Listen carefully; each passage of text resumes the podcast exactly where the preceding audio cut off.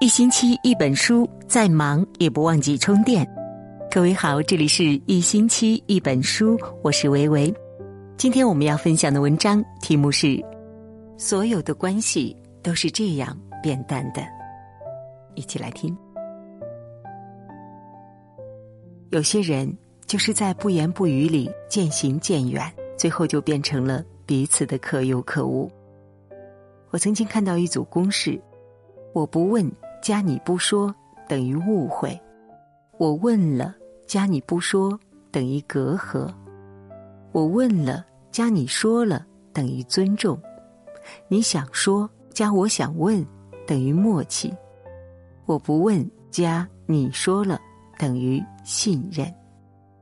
我们见面无言以对，我们相隔两地鲜少联系，从前我们以为会相伴一生。为彼此赴汤蹈火，在所不惜，哪知道，原来时间和距离真的可以打败一切。青年作家澎湃在《当我们的青春渐行渐远》一书中写过这样的一段话：我们匆忙赶路，却逃不掉孤独疲惫；我们豪情万丈，却藏不住遍体鳞伤；我们回头想念，却发现朋友已各自走远。你以为青春的旅途是殊途同归，但谁又知道，它还有一个名字叫做后会无期。是的呀，年纪越大，就发现从前的朋友，不知道怎么的就突然走散了；从前喜欢的那个人，也不知道怎么的就再也爱不下去了。或许就是因为，当我有意见、有隔阂、有误会，没有选择主动开口问。而你也没选择主动来解释，你等我来问候，我等你来关心，时间一点点的流逝，我们彼此失望着，然后就放掉了这段感情。作为朋友，我不说你的近况，我也不问你的现在。从前玩的再热火朝天，也早晚一拍两散。而作为伴侣，我有心事你不关怀，你在赌气，我不安抚。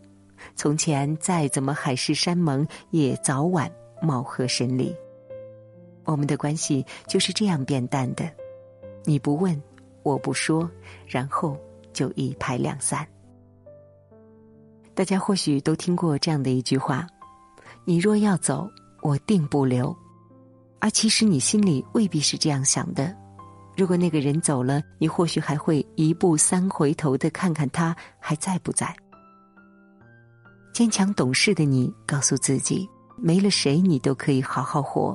但那个躲在角落里哭的人，最后也是你。但你的心声是这样的：拜托你挽留一下我吧，我真的很在乎你。你知道，确定没了谁，你都可以好好的活下去。但那一刻的失落，不是因为失去了谁，而是你发现你原来不是真正被在乎的。你不挽留，他们就真的没留。不论是友情还是爱情，必然有一方付出的更多一些，也必然有一方更主动一些。只不过，长久的感情会随着一方的主动，慢慢的让双方都主动付出；而变淡了的感情，往往会主动的那一方付出得不到回报。我们有些人试图用离开去试探人心，但最后发现。原来人心凉薄，这个世界上最无法直视的，除了太阳，就是人心。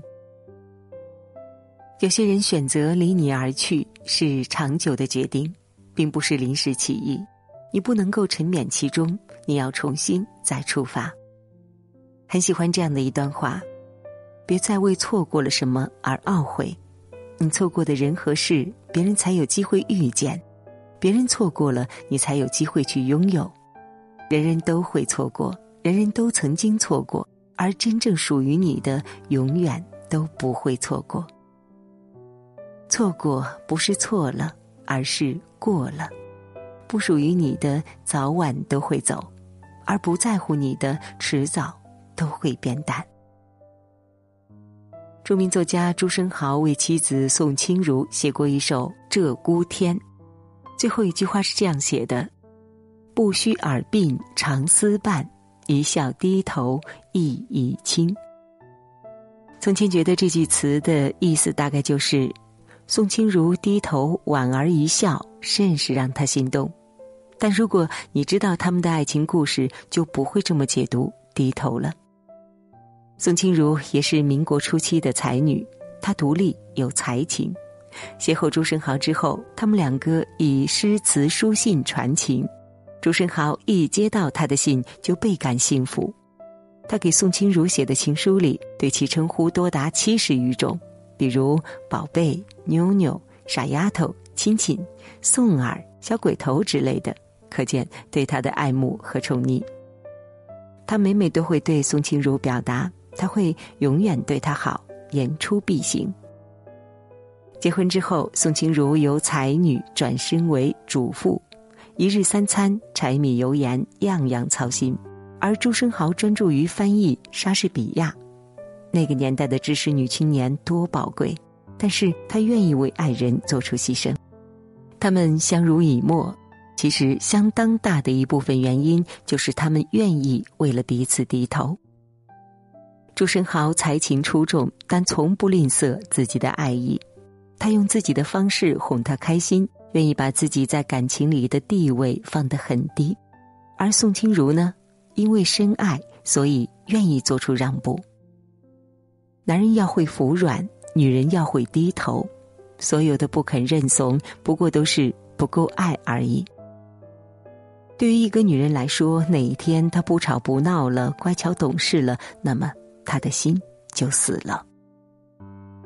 从前都是他低头，你从来不服软；慢慢的，他也不低头了，你们就回不到从前了。然后你们的关系就是这样慢慢变淡了。你要记住，所有的关系互相服软、轮流低头，就不会散。最后陪你在一起的人，或许不是感情最浓烈的，但一定是最合适、最舒服、最值得的。人这一生，鲜少有人能够陪你走过几十载春秋，绝大多数的人不过是跟你顺路走了一段。我们要做好随时失去的准备，这样才不会在失去的时候如此难过。多年不联系的老朋友，你还好吗？我挺好的，谢谢你曾经陪我走过一段日子，感谢遇见，不负遇见。从前爱过的人，你还好吗？或许曾经爱过，但此刻我只希望你过得好，然后我比你过得更好。时光经不起等待，趁着岁月未老，晚风未凉，该说清的说清，该挽留的挽留，该服软的服软，趁着你我都还在，点个再看吧。愿所有的渐行渐远，都是为了久别能重逢，下一站能幸福。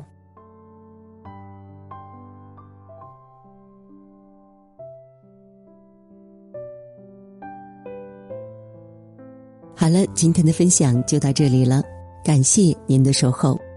如果您喜欢我们的文章，欢迎在文末给我们点个再看哦。明天同一时间，我们不见不散。我是维维，晚安，好梦。